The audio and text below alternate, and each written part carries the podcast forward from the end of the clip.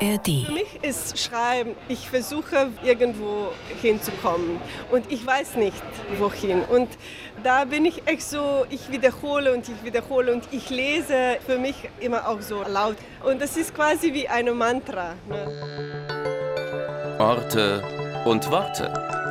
Der Bücherpodcast vom RBB. Mit Stefan Oschwart und Nadine Kreuzhaler. Jede Woche geht Orte und Worte an Schauplätze von Romanen, an Orte, an denen sich oder von denen sich Autorinnen und Autoren inspirieren lassen oder die einfach wichtig für sie sind. Stefan hat sich diesmal mit Natascha Kramberger getroffen. Wo wart ihr? Ja, ich wollte sie ja eigentlich auf ihrem Bio-Bauernhof in Slowenien besuchen, denn sie pendelt zwischen Berlin und der slowenischen Steiermark aber es ergab sich nicht. Also haben wir uns in der Maheinecke Markthalle in Berlin-Kreuzberg verabredet, inmitten von Obst, Brot und Feinkostständen, denn Natascha war auf dem Weg zu einer Lesung in Kreuzberg. Und so kam es dann und siehe da, in der Buchhandlung dort lag auch prompt ihr neues Buch im Schaufenster. Ah, der Ort passt ja auch, oder? Da Bio-Bauernhof und in der Maheinecke-Halle gibt es ja auch viel Bio. Genau, das habe ich mir auch gedacht und dann dachte ich als Kulisse, suche ich mal den Ort aus. Sie sagte nur irgendwo in Kreuzberg und dann dachte ich, dann passt das. Und im Schaufenster lag also ihr neues Buch und das heißt Mauerpfeffer. Worum geht's da? Ja, es ist die Fortsetzung von Verfluchte Misteln, auch im Verbrecherverlag erschienen. Darin beschreibt sie ihr Aufwachsen bei den Großeltern auf dem Land in Slowenien und wie ihr Doppelleben gleichsam begann als schriftstellernde Biobäuerin. Sehr poetisch, sehr witzig, denn sie schreibt auch ganz viel übers Scheitern. Ihr neues Buch Mauerpfeffer, das ist im Grunde ein Essay, eine sehr poetische Auseinandersetzung mit dem Klimawandel. Sie beschreibt ihn gleichsam von unten, nämlich aus der Bauernperspektive. Die Pflanzen blühen wie verrückt zur Unzeit, die Bäume kippen um wegen der Dürre, Korkeichen von Freunden verbrennen und auch sie selbst war von den schweren Überschwemmungen in Slowenien betroffen. Kann man etwas Schreckliches schön beschreiben? Ja, das kann man. Dieser Essay, der macht es deutlich und äh, er lässt auch ein bisschen hoffen. Und äh, sie macht jetzt auch EU-Projekte mit Jugendlichen, die mit anpacken und den behutsamen Umgang mit der Natur lernen. Das klingt sehr vielversprechend. Mauerpfeffer ist im Verbrecherverlag erschienen und jetzt bitte eintauchen Hallo. zwischen die Obst- und Gemüseauslagen in der Markthalle in Berlin-Kreuzberg mit Natascha Kramberger und Stefan Oschwart. Ja? Guck mal, was ich gesehen habe. Ah, oh, das ist schön. Na? Wow. Ja? Wollen wir drin reden? Ja, wie, wie, du möchtest. Also, ja, ja ein bisschen gucken und ein bisschen Kaffee trinken. Gerne. Ja? ja, okay. okay. Mal gucken, ob wir da vorne irgendwo okay. was finden, wo wir uns hinsetzen. Oh, ich war schon so lange nicht hier. Ich auch nicht. Und die ganzen Hippies sind jetzt alle reich geworden. Ja, ja, ja. Man merkt es. Und sie haben alle Kinder. Ja, ja. Was magst du trinken? Äh, ich nehme einen Kaffee. Eine, ja, ein Espresso. Ja. Zwei. Was nimmst du? Kannst du ein... Ja,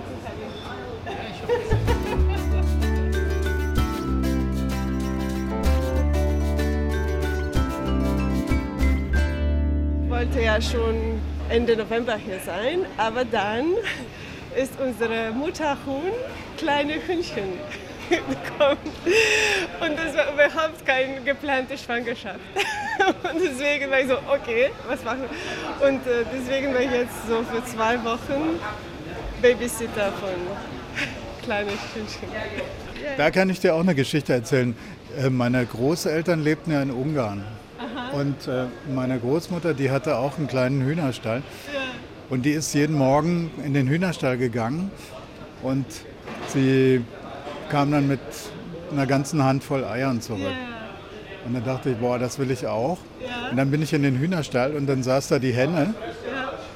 Die Legehenne, die war, war, ziemlich irritiert, guckte mich an, was will der denn hier? Und dann habe ich sie hochgehoben, es lag kein Ei da und dann dachte ich, okay, dann warte ich einfach. Und habe mich da hingehockt, habe die Hand unter die Hände gelegt und es war ganz schön warm, ein ganz tolles Gefühl. Und irgendwann macht es plopp und sie legte ein Ei in meine Hand rein. Also offensichtlich hat sie mir vertraut. Oh, wie schön. War ein ganz schönes Erlebnis von Land. Ja, ja. Nein, das war so, weil ich war weg am Anfang November. Für fünf Tage hatte ich äh, eine Lesung in der Schweiz. Und einer von meinen Freunden hat sich so ein bisschen für unsere Tiere gekümmert. Und wir haben so eine kleine Hütte für Hennen und für Hühner. Und die bleiben immer mit anderen Tieren, mit, wow, wie heißen die? The Sheeps. Mhm. Mit Schafen. Mit Schafen. Weil wir haben so Mini-Schafen äh, und äh, unsere Tiere fühlen sich einfach wohl alle zusammen. Aber da im Schafen gibt es auch ein Männersch so Schafe. Wieder, Wieder, ja, ja, ein Bock. So kleiner, aber Mini-Bock, aber trotzdem so ein bisschen gefährlich. Und mein Freund meinte, ja, ja, okay, dann warten wir einfach fünf Tage, als du weg bist in der Schweiz, nehme ich keine Eier. Und als ich dann nach fünf Tagen zurückkam, war die Henne schon oben und die wollte überhaupt nicht, dass wir die wegnehmen, denn sie hat sich entschieden, jetzt Babys zu kriegen. Und alle waren so, nein, einfach November, das ist ja viel zu kalt und die werden sterben und so. Aber ich dachte, ja, wenn sie sich schon so entschieden hatte, dann weiß sie, was sie macht. Aber ja, das bedeutete, ich blieb jetzt in Juroskidol mit so klein, weil die mussten schon ein bisschen für eine Weile drin bleiben. Es war echt zu kalt, um draußen zu bleiben. Und ja, aber das war so schön gerade, was ganz anderes, als, als ich heute nach Berlin kam und so, oh, wo bin ich jetzt? Und ich vermisse die schon so. Es hat mich auch sehr überrascht, wie sich die Mutterhenne für die Kleine kümmert. Und das ist ja so lustig, ne? wie die auch kommunizieren und dann bringe ich was zum Essen und dann ist sie, hier, du gibst was zum Essen, das ist gut, das ist gut. Und, äh, dann machen die auch so Übungen, ne? ein bisschen zu fliegen, ein bisschen was zu, ja, äh, zum Essen zu suchen. Ja, das war eine sehr frische Erfahrung gerade. Ja. Na, ich kann mich auch erinnern, weil du sagst, sie müssen es warm haben. Mein Onkel auf dem Dorf in Ungarn, der hatte auch so ungefähr 300 Küken. Und dann hatte er im Schlafzimmer, das war irrwitzig warm, hatte er so UV-Lampen und äh, da waren dann 300 Küken im Schlafzimmer von meinem Onkel und seiner Frau. Ja, ja, ja.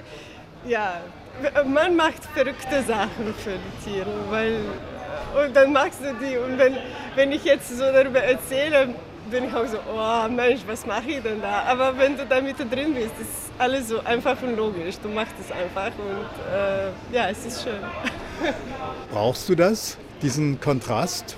Ich denke schon. Äh, heute, äh, früher als ich mit dem Zug äh, in Berlin gelandet bin, war ich auch sofort überrascht, wie ich immer wieder Berlin vermisse. Aber ich weiß das nicht. Als ich auf meinem Bauernhof bin, vermisse ich es eigentlich nicht.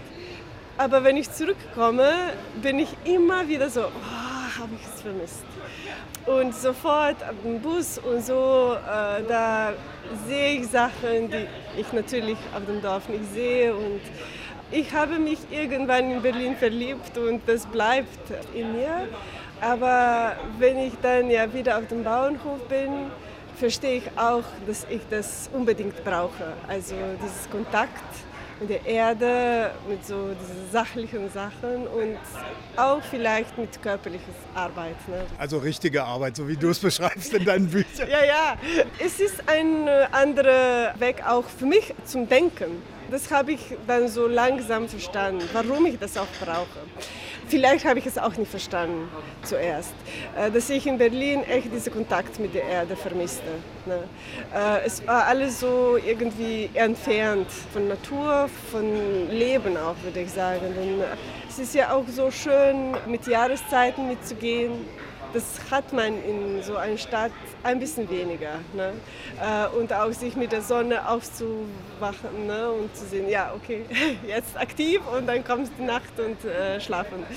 Also ja, ich brauche aber beides. Und das muss ich immer wieder auch irgendwie erklären, auch an meine Eltern zum Beispiel, die gerade überhaupt nicht verstehen, warum ich so diese lange Weg nach Berlin machen muss. Und es ist ja so weit weg und das, was du denn da?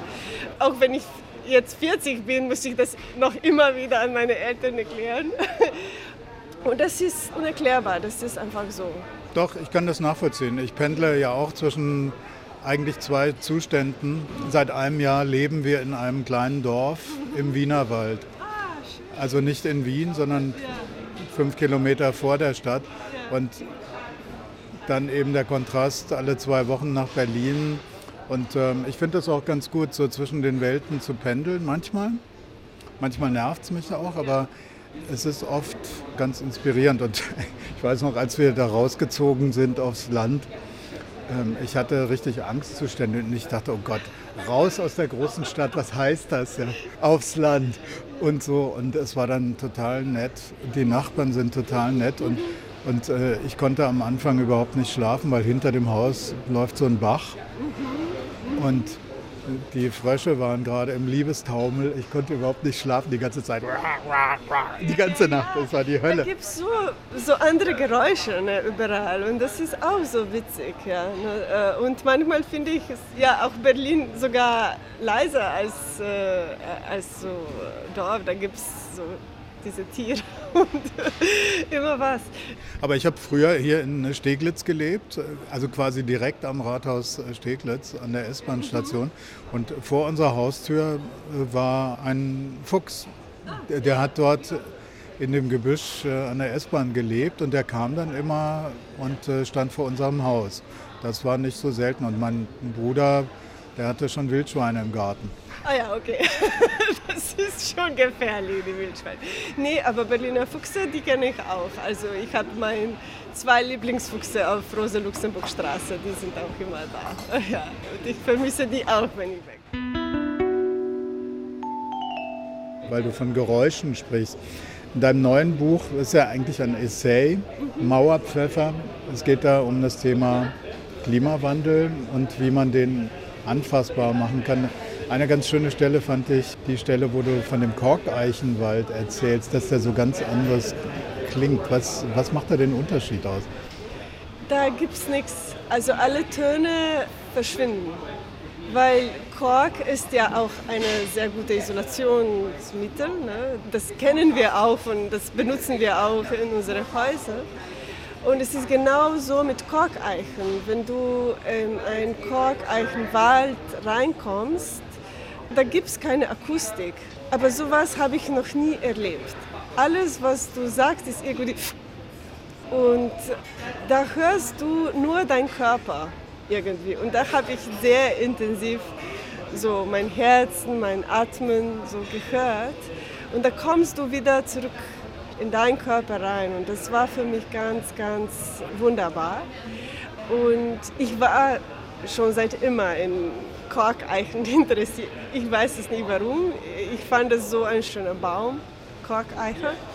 Und eins war ich dann in Sardinien und ich wollte das sehen, erleben, auch wie man diese Kork erntet. Und das habe ich dann auch gelernt und mitgemacht.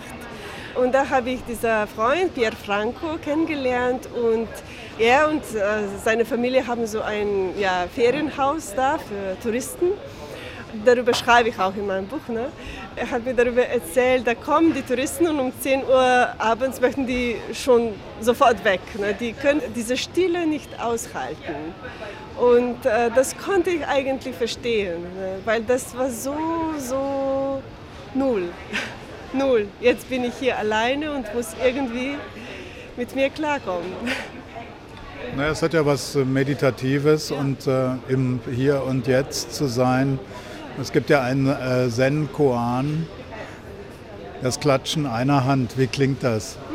Ja, ja. Und das ist wahrscheinlich die Korkeiche, genau. wenn man auf sich selber zurückgeworfen wird. Ne? Ja, genau das. Und natürlich muss man das aushalten können. Kannst du es? Ich denke jetzt schon. Und ich komme in den letzten Jahren immer wieder zu meiner Kindheit zurück. Und ich denke wirklich, dass man sehr viel von eigener Kindheit mitnimmt. Ne? In deinem Fall, was ist es? Ja, in meinem Fall, ich bin bei meiner Großmutter und Großvater groß geworden. Also ich wollte nie in den Kindergarten, schon als ich so zwei, drei Jahre war. Alle meine Tanten und meine Mutter, und die sind alle äh, entweder Lehrerinnen oder Kinder, die, die waren Lehrerinnen im Kindergarten. Und die waren sich sehr, also mein, das Kind muss ins Kindergarten, das ist ja schon die erste Sozialisation und Kultur und so weiter und so fort. Aber als ich zwei, drei, vier Jahre alt war, wollte ich das unbedingt nicht und immer wieder wurde ich krank. Ne? Und dann äh, bin ich einfach bei meiner Großmutter gelandet und die hatten auch so ein kleines Bauernhof. Und ich denke, da habe ich es gelernt, so wirklich mit Natur mitzugehen. Und in Natur ist man oft auch alleine. Meine Oma sagt immer, du glaubst ja an nichts, ne? weil sie, sie denkt so in diese Religion und sie, sie sagt immer, ich muss immer wieder für dich beten. Ne? Aber das stimmt aber nicht, würde ich sagen, also dass ich an nichts glaube, das habe ich erst jetzt so langsam erfahren. Ich habe ein so holistisches Glauben, denke ich, denn ich habe eine Ruhe. Ich kann einfach alleine mit dem Wald stehen bleiben und nichts machen und einfach zuhören. Und ich denke, das muss man lernen, wenn man nicht, nicht dieses Privileg hat als Kind. Weil als Kind nimmst du einfach alles und dann bleibt das ins Herz, würde ich sagen. Ja. Naja, als Kind ähm, kann ich mich erinnern, mit der Natur zu leben. Das heißt auch sofort mit dem Tod konfrontiert zu sein. Also meine Großmutter und meine Tanten, die haben dann entschieden, dieses Huhn wird's. Und ähm, das kam dann mittags auf den Tisch und ich war dabei, wenn das Huhn geschlachtet wurde. Und ich weiß noch, was das für eine Faszination war. Dem Huhn war der Kopf abgeschnitten und es lief immer noch. Also so eine Art Störtebäcker-Effekt. Ja, ja. Ja, ja, das habe ich auch miterlebt. Immer wieder. Und es ist einfach, ja, dieser, dieser Zugang mit, mit dem Tod. Also meine Oma würde das ganz so sachlich und ohne große Drama machen, aber trotzdem, sie machte immer die gleichen Sachen. Da gab es so Vorbereitungen. Und auch ein die, Ritual. Ein Ritual, ein Ritual, ja, ja. Und irgendwie denke ich, mit Hühner, aber auch dann mehr so mit, mit der Schwein, also, weil da gab es immer nur so eine. Ne? Und da gab es echt so ein großes Ritual, ne? äh, so letztes Abendessen und so. Ne? Und ich denke, da gab es und da gibt es immer noch so dieses große Respekt von Leben, denn wir nehmen dieses Leben ne? und Tod ist ja ein Teil der Leben ja, als Kind nahm ich es einfach so. Äh, heute muss ich mir so schon ein bisschen mehr erklären. Also muss ich neue Wege finden, muss ich schon zugeben.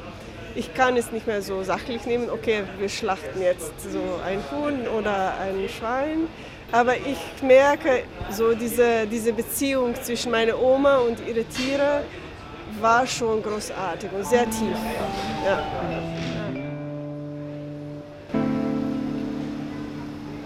Eigentlich in deinen beiden im Verbrecherverlag erschienenen Büchern, aber noch mehr jetzt im neuen Buch Mauerpfeffer, beschreibst du ja im Grunde genommen an kleinen Dingen den Klimawandel. Woran merkst du persönlich den? Überall, überall. Gerade jetzt sind die Bäume so schwach, immer noch wegen der Dürre. Und zum Beispiel alle meine Bäume, Fruchtbäume, Apfelbäume, Birnen, Kirsche, Marillen, die haben im September geblüht. Die waren so grün, wunderbar, so diese hellgrün noch in Ende Oktober. Und dann kam November und Ende November kam minus 10 und jetzt sind diese Blumen immer noch da und diese Blätter sind immer noch da und die sind gefroren und es ist boah, sehr schwer, ne? weil man denkt immer, ja, Natur weiß, was sie macht. Aber sie ist gerade auch so verwirrt. Also sie weiß auch selbst, was jetzt alles zu tun ist. Ne? Denke, alle Bäuerinnen und Bauern, die merken das ganz, ganz stark schon seit 10 oder 15 Jahren sogar. Und die sprechen ja auch darüber, aber wir hören nicht zu. Die haben unglaubliche Schwierigkeiten, irgendwie im Griff zu bleiben und äh, noch immer was zum Essen zu machen, also da zu kriegen von Feldern. Denn man muss immer wieder improvisieren sich die Sachen äh, neu ausdenken. Und was früher war äh, oder richtig war, ist gerade nicht mehr richtig. Das ist dann immer die Frage, was ist richtig, was ist falsch? Und niemand hat eine Antwort. Das ist immer so ein Versuch und wir alle merken das sehr stark. Du beschreibst es ja, dieses, dass man sich im Grunde genommen an nichts mehr halten kann, an den Saatkalendern. Bedeuten die überhaupt noch irgendwas oder kann man die wegwerfen? ich nehme die jetzt so wie eine Orientierung oder wie auch so ein Tagebuch. Da schreibe ich drin, was so tatsächlich passiert und dann liest man die so durch die Jahre und auch jetzt kann ich jetzt so zurückgucken, was ich letztes Jahr, vorletztes Jahr da drin geschrieben habe. Und da sehe ich auch diese Änderungen sehr klar. Und nein, wir benutzen die immer noch, äh, auch so sogar im biodynamischen Landwirtschaft ist das immer noch sehr wichtig, wie und wo die Planeten sind und was die da irgendwie unterstützen oder nicht. Aber man muss die auch interpretieren können. Und da ist wieder dieses so Erfahrungen versuchen. Ne? Was, was hast du von Erfahrungen, von so früher, was ist da in deinem Aussaatkalender so geschrieben von dir selbst? Ne? Und deswegen verstehe ich jetzt diese Aussaatkalender wie so ein Atlas von meinen Erfahrungen und da muss ich immer wieder so einen Weg finden. Ne? Und es ist voll von Versuchen. Ne? Das haben wir heute versucht und dann nach zwei, drei Monaten, ja, das, ist, das hat funktioniert, das nicht und damit versuchst du dann weiterzugehen. Du schreibst ja auch immer wieder, ich muss erzählen. Möchtest du aus der Rolle der Bäuerin oder der Doppelrolle der Bäuerin und Schriftstellerin das Beste aus beiden Welten machen und eben den Bauern eine Stimme geben? Ja, und das wusste ich nicht, aber das habe ich mit Hilfe von verfluchten Misteln irgendwie erfahren. Dazu kann ich eine Geschichte erzählen. Es war 15. Oktober 2018 und ich hatte eine Lesung. Also ich habe verfluchte Misteln Anfang 2018 geschrieben in slowenischer Sprache und da hatten wir eine Präsentation in Maribor. Und äh, am Ende ne, von verfluchten Misten gibt es so eine Frage. Da kommt so ein Kontrolleur, staatlicher Kontrolleur, und äh, er ist so verwirrt, was macht diese Frau hier, ne, was macht sie so für Anbau, also für Landwirtschaft. Und er fragt, was sind Sie denn von Profession? Und die Protagonistin antwortet, ich bin Schriftstellerin, ne, also keine Bäuerin. Und am 15. Oktober 2018, bei dieser Lesung, hat mir der Moderator eine Frage gestellt am Ende. Und er fragte, also bist du jetzt Landwirtin? Und ich war so, nö, ich werde nie eine Bäuerin, ich habe dafür zu wenig Erfahrung. Und da gucke ich so ein bisschen ins Publikum und da gab es so in die erste Reihe so eine Gruppe von äh, Menschen, also ähm, junger Männer. Und ich musste denken, ah, diese Schuhe, die, ne, die kenne ich. Ne? Und nach der Lesung sind die gekommen, so, die waren fünf oder sechs, und die sagten, ja, wir sind junge Bauern und wir sind gekommen, um dir zu gratulieren zum Welttag der Bäuerinnen. Und ich war so, oh. Und dann meinte einer, und die waren von äh, Verband Junge Bauern, slowenischer Verband und ich war so geehrt und das fand ich so schön und aber gleichzeitig war ich auch so ein bisschen, habe ich mich geschämt. Ich habe gerade gesagt, ich werde nie eine, eine Bäuerin. Und da fragte einer von denen, fragte ja, also du arbeitest mit so vier Hektare, aber du wirst nie Bäuerin. Und ich meinte, ja, weißt du, meine Geschichte ist so ein bisschen speziell. Und er sofort so eine, alle Geschichten sind speziell. Und von da an bin ich so ganz so bewusst Bäuerin und ich muss erzählen. Ich habe verstanden, äh, das ist irgendwie meine Geschichte, diese spezielle Geschichte. Ich bin äh, die Bäuerin, die erzählt und ja, Schriftstellerin, die landwirtet. Ja. Der untrügliche Beweis. Zeig mal deine Hände. Ja. das, das sind keine Bauernhände. Doch weil ich heute sehr viel Creme darauf gemacht habe. Ah, also ich sehe nicht viele, ich sehe keine Schwielen. Ja, ne. Ja, wie du magst. ja.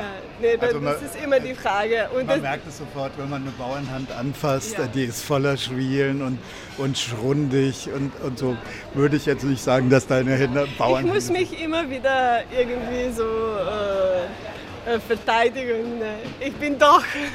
und siehst du, wie, wie sich jetzt die Sachen geändert haben?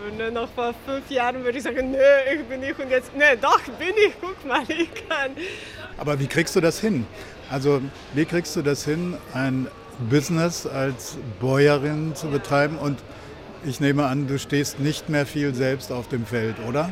Ja, also ich, ich musste meinen Weg finden und es hat ein bisschen gedauert. Auch also mit Hilfe von anderen so Bauern habe ich verstanden, was dann meine Rolle ist. Und irgendwann habe ich dann doch festgestellt, ja, also ich muss erzählen, ich muss auch also diese Geschichten verbreiten. Und dann äh, habe ich mich auch so äh, zum Herzen genommen, dass wir unser Bauernhof irgendwie wie eine Plattform äh, machen, so dass auch so andere Leute zum Besuch kommen können und miterleben, was da los ist. Also im letzten Jahr mache ich ganz viel so Jugendarbeit auch so durch europäische Programme, äh, Erasmus Plus, Europäische Solidarisches Crowd. Und da laden wir so immer junge Leute von ganz Europa und die kommen zu uns, auch sehr viele Umweltaktivistinnen und Aktivisten. Denn auch mit Hilfe von Umweltaktivisten habe ich verstanden, also es ist auch nötig, dass diese jungen Leute, die gerade mit sehr vielen Ängsten irgendwie in Zukunft gucken, dass die auch miterleben, was es bedeutet, in Natur zu leben, mit Natur zu arbeiten und wofür die eigentlich kämpfen. Ne?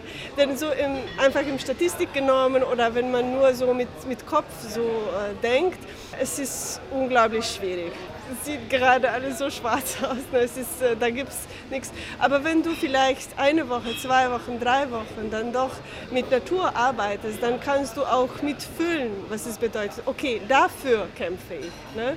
Für diese Vögelchen, für diese, ich weiß es nicht, Blätter, für diese Bäume. Das gibt es auch sehr viel Kraft.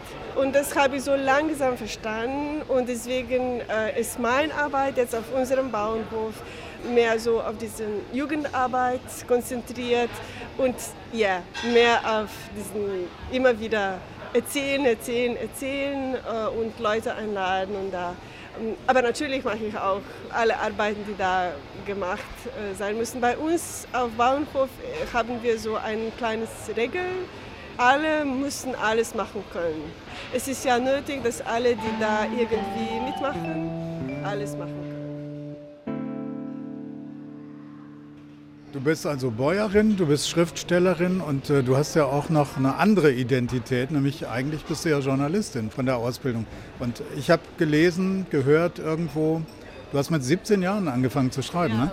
Ja, das ist so ein Privileg von kleinen Orten, würde ich sagen, äh, wie Maribor. Als ich 17 Jahre alt war, quasi alle slowenische Tageszeitungen hatten so Sommerpraxis. Und äh, ich habe damit mit 17 Jahren angefangen, weil ich im Gymnasium so in einer Schulzeitung mitgemacht hatte und es war so eine Vereinbarung zwischen unserem Gymnasium und Tageszeitung Večer. Und es ging immer so, man blieb so für einen Monat in eine richtige Redaktion, also in Večer-Redaktion. Ich hatte meinen Mentor, Mirko Lorenzi, und äh, Mirko war so einer der wichtigsten Journalisten in Slowenien. Und man musste nur schreiben. Also ich konnte sofort anfangen äh, und dann durch diese Praxis dann auch lernen. Und ich hatte so ein großes Glück, denn Mirko hat sofort verstanden, was ich so gern mache. Und meine erste Aufgabe war eine Reportage sehr bürokratische Reportage eigentlich, denn äh, in Slowenien würden neue Reisepassen gemacht. Also es wurde gewechselt, alle mussten bis so, ich denke 15. Juli dieses Jahr äh, Reisepass wechseln. Und er meinte, okay, jetzt gehst du in dein Büro und fragst einfach die Leute, was da passiert. Und so, ich war, nö, was für eine Aufgabe, also das ist echt so. Äh? Und dann komme ich da in Maribor und äh, da gab es so, ja, diese bürokratische Schlange, die immer... Und da kam so eine sehr große Roma-Familie, so mit 20 Frauen, 40 Kinder, äh, drei Männer und es war so laut und so lebendig. Und da gab es diese richtige, echte Maribor-Leute, die waren schon. Und da sage ich, okay, ich kann darüber schreiben. Ne? Ich kann auch also eine sehr langweilige so Aufgabe in eine Reportage irgendwie verpacken. Das habe ich auch gemacht. Und ich werde nie vergessen, denn ich habe sehr viel Dialekten da drin gesteckt. Ne? Ich habe so geschrieben, wie ich es gehört hatte. Ne? Und die Lektoren von Tageszeitung haben alles gewechselt. Ne? Und am nächsten Tag kommt dieser Artikel raus. Ne? Ich sehe das, ich lese das. Ich so, das, das habe ich nicht geschrieben. Und mein Mentor, Mirko Lorenzi, hat mir so geholt und er sagte, okay, jetzt kommst du mit. Und wir sind zu diesem Lektorbüro da Office in, in Večer-Tageszeitung gegangen und er sagte, also wenn Natascha, wenn sie das gehört hat, kann sie es nicht anders schreiben. Und das habe ich immer noch so im Kopf, denn da habe ich echt diese lebendige, äh, großartige Möglichkeiten von Schreiben, von Reportagen sofort in den ersten Tagen meines Praktikums äh, erlebt. Und das nahm ich mit und immer noch ist mein Lieblingsgenre sind Reportagen. Immer noch. Ist auch meins. Ja, ja es ist einfach, ich, ich finde es so schön, wenn man einfach rausgeht und äh, versucht zu verstehen, was da, was da passiert. Naja, ich mag Reportage, weil Reportage immer mehr erzählt als das, was man sieht. Also zwischen den Zeilen mit Tönen, mit dem, was Leute nicht sagen, ja, ja, genau, genau, kann man eben auch eine ganze Menge erzählen. Genau, genau, genau. Und man kann überall eine gute Geschichte finden. Das musste ich auch lernen. Das habe ich mit diesem ähm, Praktikum gelernt und das, das habe ich dann für drei Jahre in die Reihe gemacht. Also 17, 18, 19 war ich und ich denke, das war echt eine der besten Sachen, die mir passiert, die mir passiert. Ja. Das war ein guter Geist. Ja. ah, oh, die heißen Pastel de Nata ja. aus Portugal. Er war am Portugalstand mit Zimt oben drauf.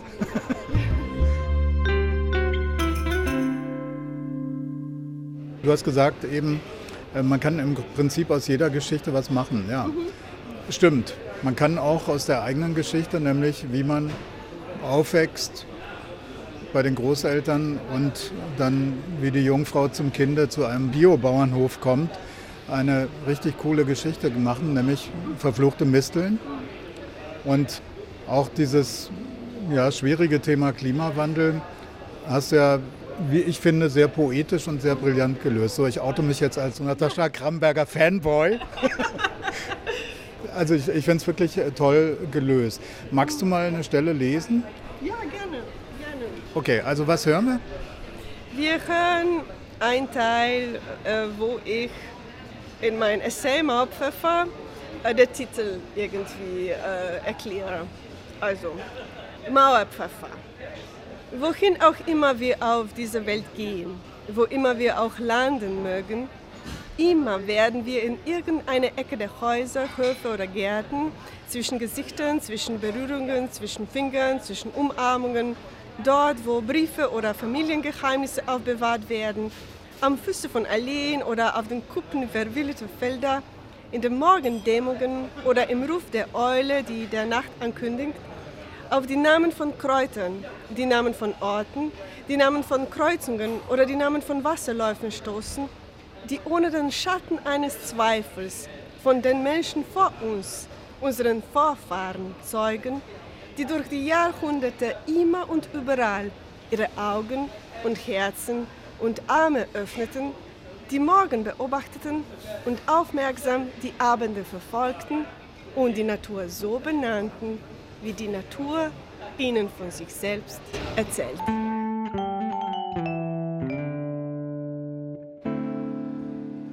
Ich habe mich die ganze Zeit gefragt, boah, ein Biobauernhof bewirtschaften, gleichzeitig Schriftstellerin sein und du beschreibst ja auch in deinen Büchern diese Pendelei im Grunde genommen, das ist ja auch was sehr Osteuropäisches. Man geht eben zum Arbeiten irgendwo anders hin. Äh, welche Rolle spielt in dem Zusammenhang Berlin? Berlin ist meine Distanz. Ich denke, man braucht immer auch ein bisschen Distanz. Und so auf einem Bauernhof bist du so drin, so sehr drin. Echt mit deinen Händen in die Erde und alles ist so intensiv. Und um darüber erzählen zu können, brauche ich am mindestens manchmal so eine Distanz. Und wo schreibst du dann? Ach, ich schreibe normalerweise so ähm, im Zug unterwegs. Ja, das ist, das ist äh, immer so mit Deadlines verbunden. Also als, äh, als äh, ja, die Deadline äh, näher und näher kommt, dann muss ich auch überall äh, schreiben, wo auch ich Zeit und ein bisschen ein Stück Platz äh, für meinen Computer finde. Das heißt, du bist so eine Aufschieberin. Ja, ja, ja, ja, ja, ja, leider. Also ich muss die Sachen sehr gut ausdenken und dafür brauche ich Zeit und dann sehr schnell schreiben. Aber das heißt, du bist eine Perfektionistin? Ja, ja, ja. Da, ach. Ich denke, da gibt es immer noch was. Für mich ist Schreiben ist so ein Transit. Ich versuche irgendwo hinzukommen und ich weiß nicht wohin. Und da bin ich echt so, ich wiederhole und ich wiederhole und ich lese, ich vorlese es für mich immer auch so laut. Und das ist quasi wie eine Mantra. Ne, dann. Und als ich meine Texte schon Wort für Wort kenne, da kommen normalerweise neue Erfahrungen und neue Sachen. Und das habe ich sehr lange Zeit so ja, Perfektionismus genannt. Aber jetzt ist das für mich auch so diese Freude.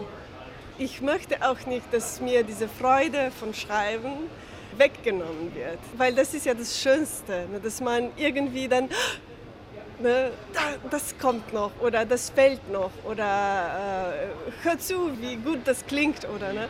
Weil für mich ist ja auch sehr wichtig diese Poesie, die du früher erwähnt hast, ist mir unglaublich wichtig.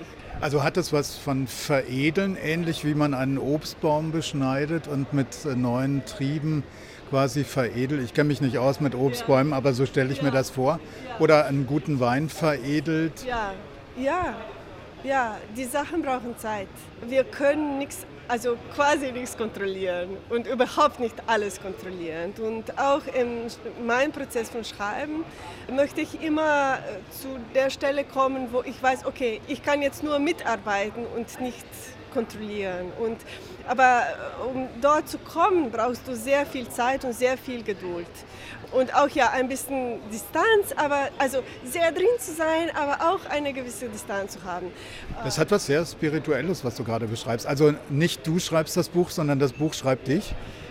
Äh, manchmal schon, manchmal schon. Aber ich muss auch sehr, sehr laut sagen, das ist kein einfaches Arbeit. Es ist eine Arbeit. Ne? Man muss schon da sitzen und arbeiten. Ne? Das ist keine so mystische ähm, Engel irgendwo, äh, der dann alles selbst macht. Ne? Du musst es doch du musst es machen. Ne? Ja, ja, ich weiß, wovon du sprichst. Ich habe äh, ein paar Jahre Zen-Buddhismus praktiziert.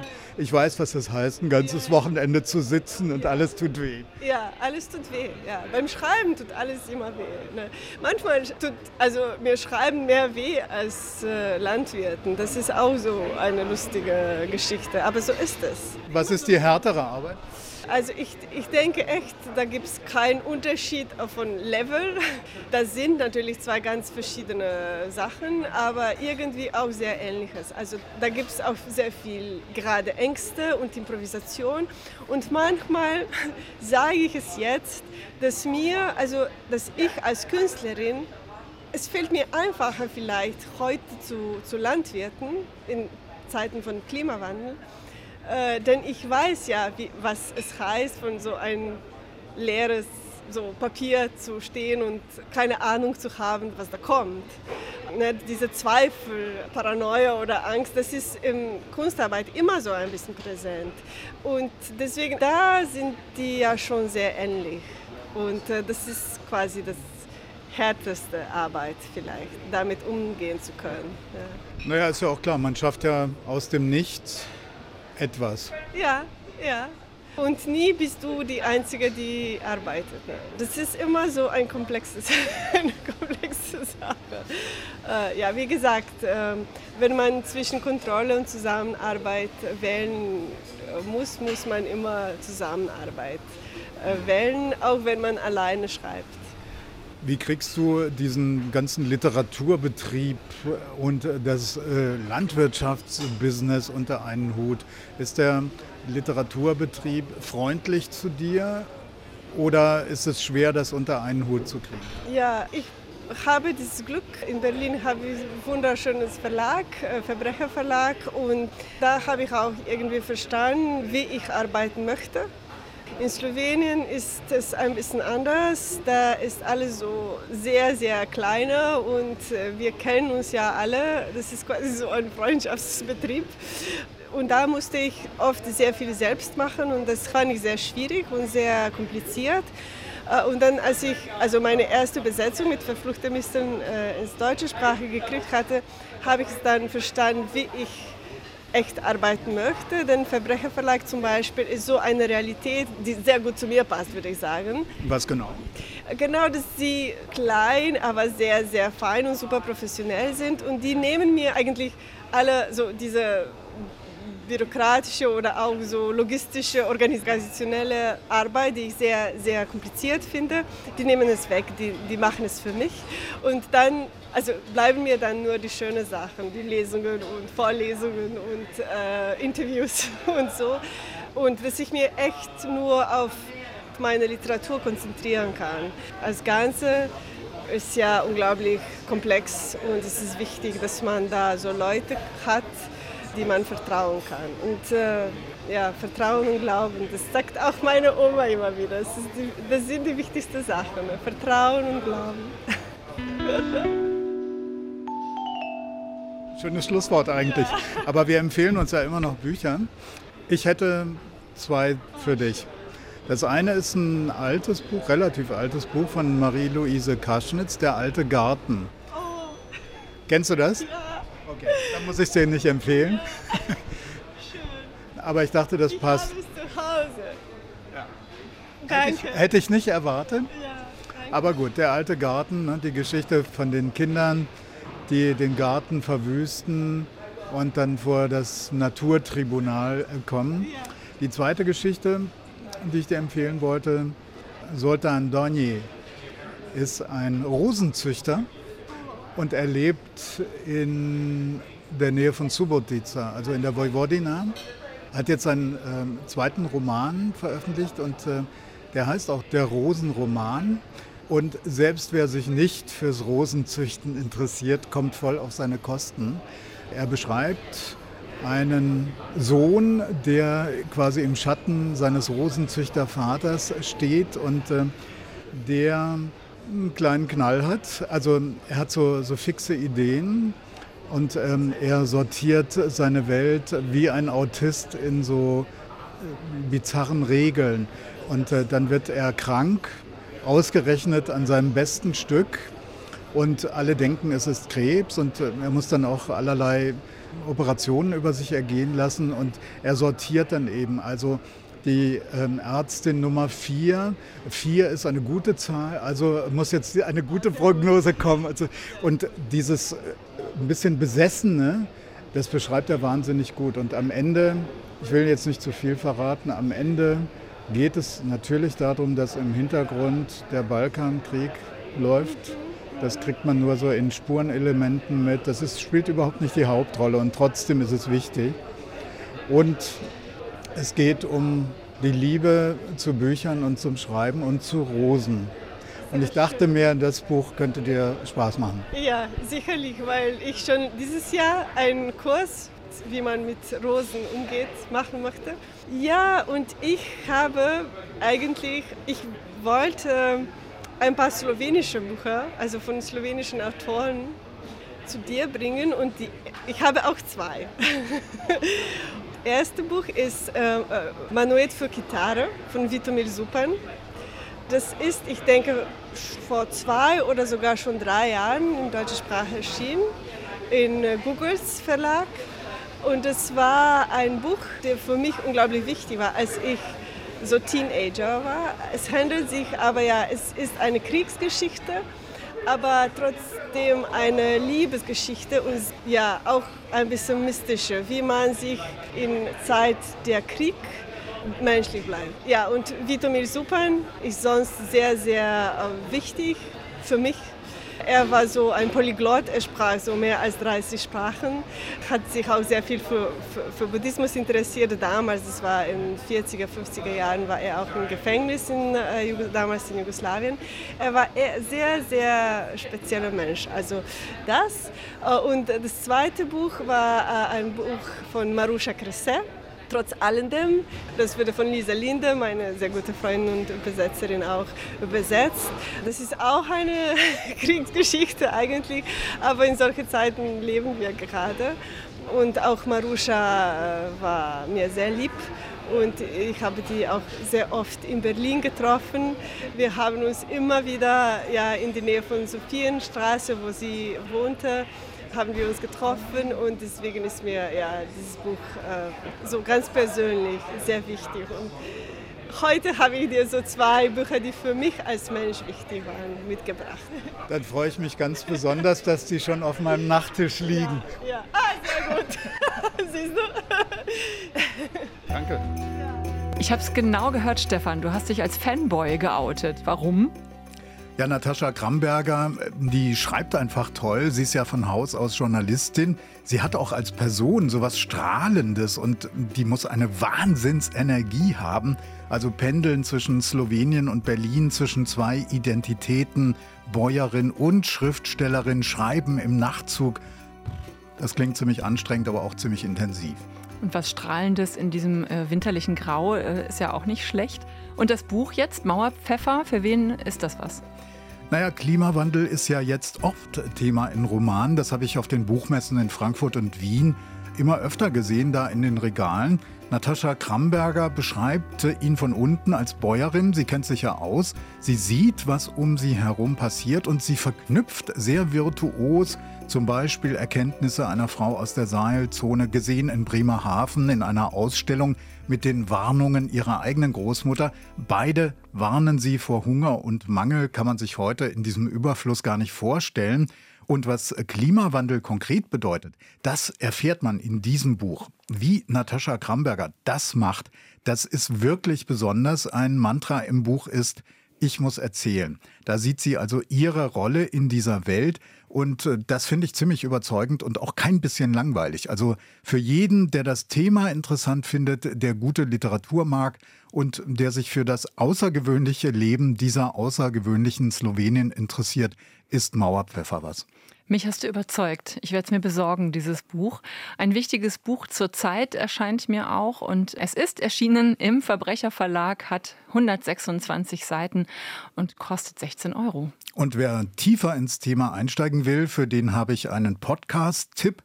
Der Wiener Kollege Andreas Sator macht seit 2022 den Umweltpodcast Sonne und Stahl. Den gibt es auf den einschlägigen Podcast-Plattformen. Da gibt es natürlich auch Orte und Worte, immer donnerstags ganz frisch in der ARD-Audiothek zum Beispiel und auf Apple oder online auf der Seite von RBB Kultur und RBB24 Inforadio. Liked uns da, wo es geht und erzählt es weiter. Das und wo es uns gibt, teilt uns gerne auch online. Ich bin Stefan Oschwart. Und ich bin Nadine Kreuzzahler. Tschüss. Tschüss. Orte und Worte.